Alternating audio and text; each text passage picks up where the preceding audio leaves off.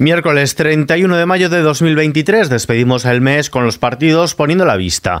Por un lado, en la formación de gobiernos regionales y por el otro, en las próximas generales de julio. Comenzamos. ISFM Noticias con Ismael Arranz. ¿Qué tal? El presidente del Partido Popular, Alberto Núñez Feijóo, ha asegurado que buscará conformar un gobierno unitario tras las próximas elecciones generales del 23 de julio. Sobre las elecciones autonómicas del pasado domingo que abren la puerta a cambios de gobierno en varias comunidades, el Partido Popular necesita el voto a favor de los diputados de Vox en Extremadura, la Comunidad Valenciana y Aragón, mientras que es suficiente con su abstención en Murcia y Baleares. En estos días, una parte del debate público entre los partidos volverá a centrarse en cuestiones nada tienen que ver con los ciudadanos.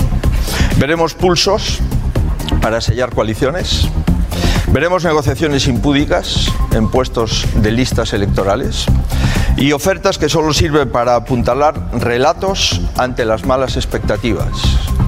Si les gusta este modelo y esta política, se divertirán mucho estas semanas, pero ya les anticipo que yo no voy a participar en ello. Sánchez arenga al PSOE para frenar a la derecha. El presidente del gobierno y secretario general de los socialistas, Pedro Sánchez, ha arengado a los suyos este miércoles para dar la batalla en las elecciones generales del 23 de julio contra una derecha envalentonada que asegura que hablará de pucherazo y tratará de ensuciar la campaña como sus maestros norteamericanos. Todas esas instituciones que hasta ayer eran dirigidas por socialistas van a ser administradas por nuevas mayorías conformadas por el Partido Popular y por Vox. Es decir, que donde ayer había un socialista, mañana habrá alguien del Partido Popular o de Vox con un programa del que lo único que conocemos es que pretenden, como dicen ellos, derogar el sanchismo. No son muy explícitos a, la hora de explicar lo que significa derogar el sanchismo, pero creo que todos podemos entender que derogar para el Partido Popular y para Vox significa destruir lo. Mientras tanto, la corriente crítica de Ciudadanos no descarta nada. El procurador de Ciudadanos en las Cortes de Castilla y León, Francisco Igea, mantiene conversaciones con varias personas de relevancia dentro de su formación, entre ellas el exdiputado nacional Edmundo Val, y ha añadido que no descarta la creación de una plataforma de ámbito nacional que aglutine el espacio de centro político, aunque ha insistido en que antes tiene que esperar a ver qué ocurre con la formación. Edmundo Val, por su parte, y sobre Inés Arrimadas, pide explicaciones por sus aspiraciones personales y por ser la presidenta, dice, de Ciudadanos en la sombra. Que explique qué es lo que pasó ayer, porque ella fue la que defendió en el Comité Nacional que no nos teníamos que presentar. ¿Qué pasa? ¿Que tiene ya una solución también vital, personal, propia, con otro partido político y por eso es conveniente enterrar este? Echar el cierre de ciudadanos para de esa forma decir, bueno, pero yo mis ideas liberales las defiendo en otra lista, las defiendo en otro partido. ¿Es esto? Yo quiero saberlo. Tiene que dar la cara tiene que dar la cara y tiene que explicar esto. Y de cara a esas elecciones del 23 de julio, el DNI podría ser obligatorio para votar por correo. La Junta Electoral Central se plantea ordenar que haya que mostrar el DNI o cualquier otra identificación personal autorizada para votar por correo en las elecciones generales del 23 de julio, una medida que ya se adoptó en Melilla para las municipales del pasado domingo ante las sospechas de un posible fraude tras las denuncias de robo de documentación electoral y las distintas investigaciones abiertas por presuntas tramas de compraventa de voto por correo en distintos lugares del país.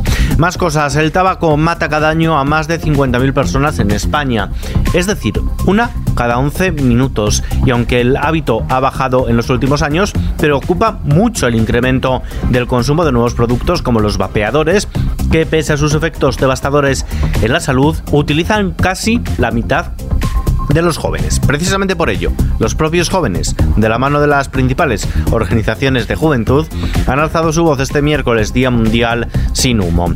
Renfe estrena el hablo entre Madrid y Andalucía, lo hace con 60.000 billetes vendidos. Renfe inicia mañana jueves 1 de junio la circulación comercial de su tren de bajo coste entre Madrid y las ciudades andaluzas de Sevilla y Málaga. Lo hace con 60.000 billetes vendidos desde que se pusieron a la venta el pasado 12 de abril para viajar desde mañana, 1 de junio, y hasta el 30 de septiembre.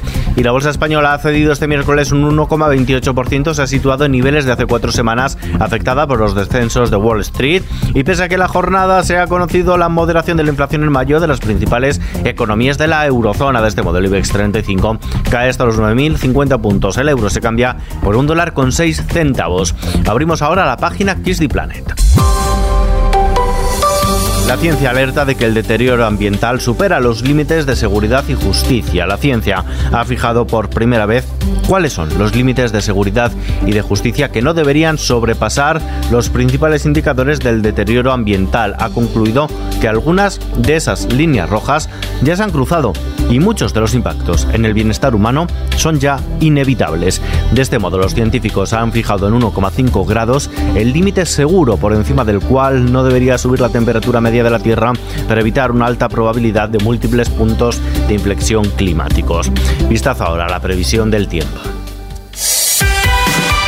Meteorología ha vuelto a señalar esta tarde con alerta naranja la región de Murcia ante el riesgo de tormentas fuertes o muy fuertes, con lluvias de hasta 35 litros por metro cuadrado y hora, acompañadas de granizo, sobre todo en la Vega del Seguro, mientras que otras 10 comunidades permanecen con alerta amarilla. Mañana continuará el tiempo inestable que afectará al interior de la península y Baleares, con chubascos y tormentas que pueden ser localmente fuertes y con granizo en gran parte del norte, centro y este peninsulares, así como en Baleares, y sin grandes cambios de temperaturas. Las precipitaciones se producirán desde primeras horas de la mañana en el nordeste de la península y se intensificarán y extenderán a lo largo del día al resto de zonas. Estas serán probables en el extremo oriental del Cantábrico.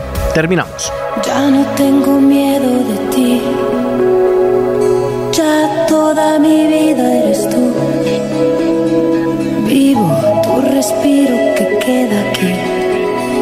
Que consumo Laura Pausini ha sido la artista nombrada Persona del año 2023 por la Academia Latina de la Grabación en reconocimiento a una carrera multifacética y multilingüe. Con más de 70 millones de álbumes vendidos en todo el mundo, Pausini ha cantado en seis idiomas diferentes, especialmente en italiano y en español, idioma en el que lanzó su primer álbum en 1994 y del que tan solo aquí en España se vendieron más de un millón de copias. La italiana será homenajeada en Sevilla en una gala especial repleta de renombradas estrellas de la música con un concierto tributo que incluirá versiones de sus temas interpretadas por notables artistas y amigos. Puedo dividirme ya entre tú